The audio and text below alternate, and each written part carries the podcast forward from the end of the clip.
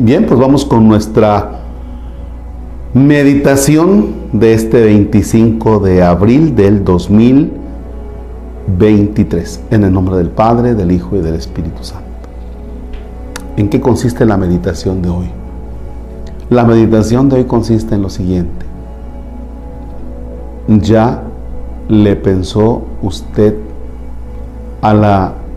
Ah, me da pena, pero de modo me la aguanto. A la donación que ayer le pedí. Si no la ha pensado, pues ahora la pensarle. Ánimo. Señor, esté con ustedes.